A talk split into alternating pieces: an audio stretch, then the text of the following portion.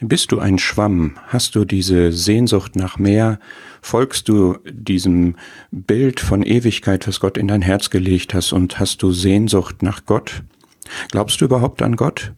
Hast du dich zu ihm bekehrt und wenn ja, geht dein Leben noch weiter? Ist da immer noch der Wunsch, Gott mehr zu erkennen, Gott mehr zu erleben, Gott mehr zu erfahren?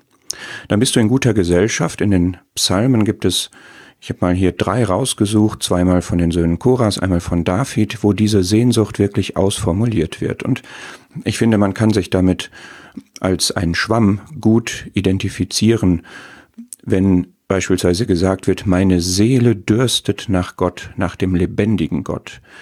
Die Seele, die Persönlichkeit, das, äh, die Empfindungen, das Innere dürstet, braucht Gott, hat Durst danach möchte erfrischt werden, belebt werden, denn der Durst richtet sich auf den lebendigen Gott.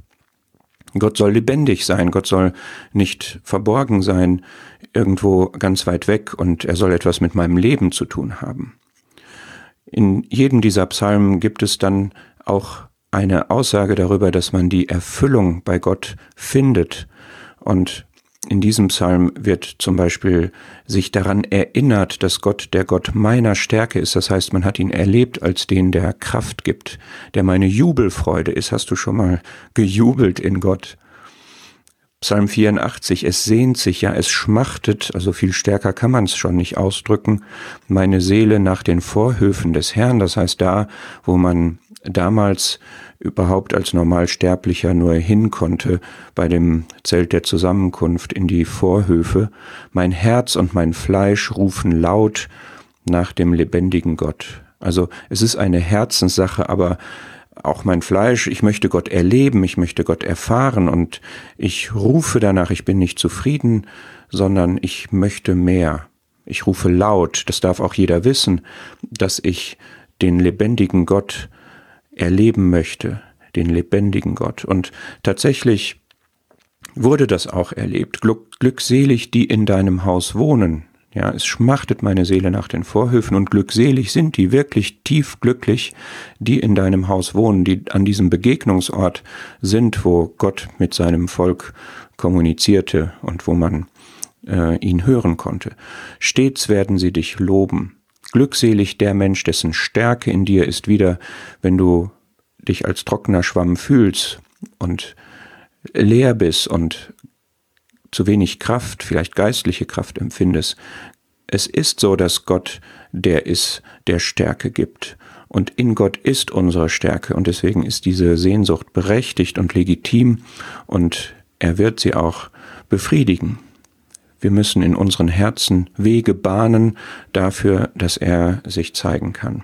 Und genauso im Psalm 63, Gott, du bist mein Gott. Ja, das ist ein Gläubiger, der hier spricht, aber er sucht immer noch.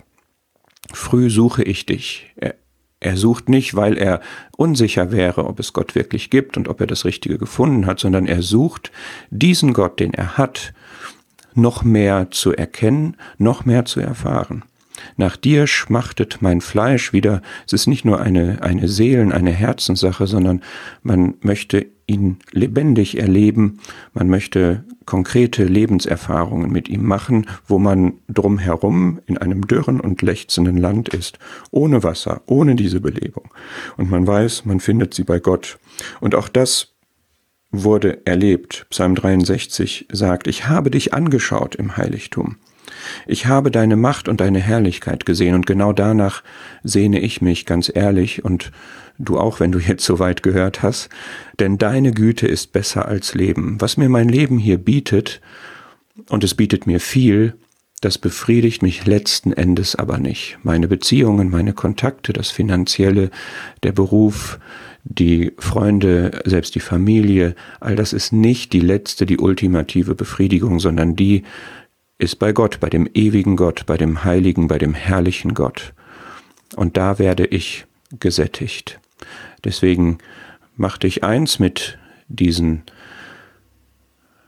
Gläubigen, die Gott kannten, aber ihn noch mehr kennen wollten, die wussten, wer Gott ist, aber noch mehr wissen wollten über Gott, die Gott erlebten, aber ihn noch mehr erleben wollten. Sehnsucht nach Gott.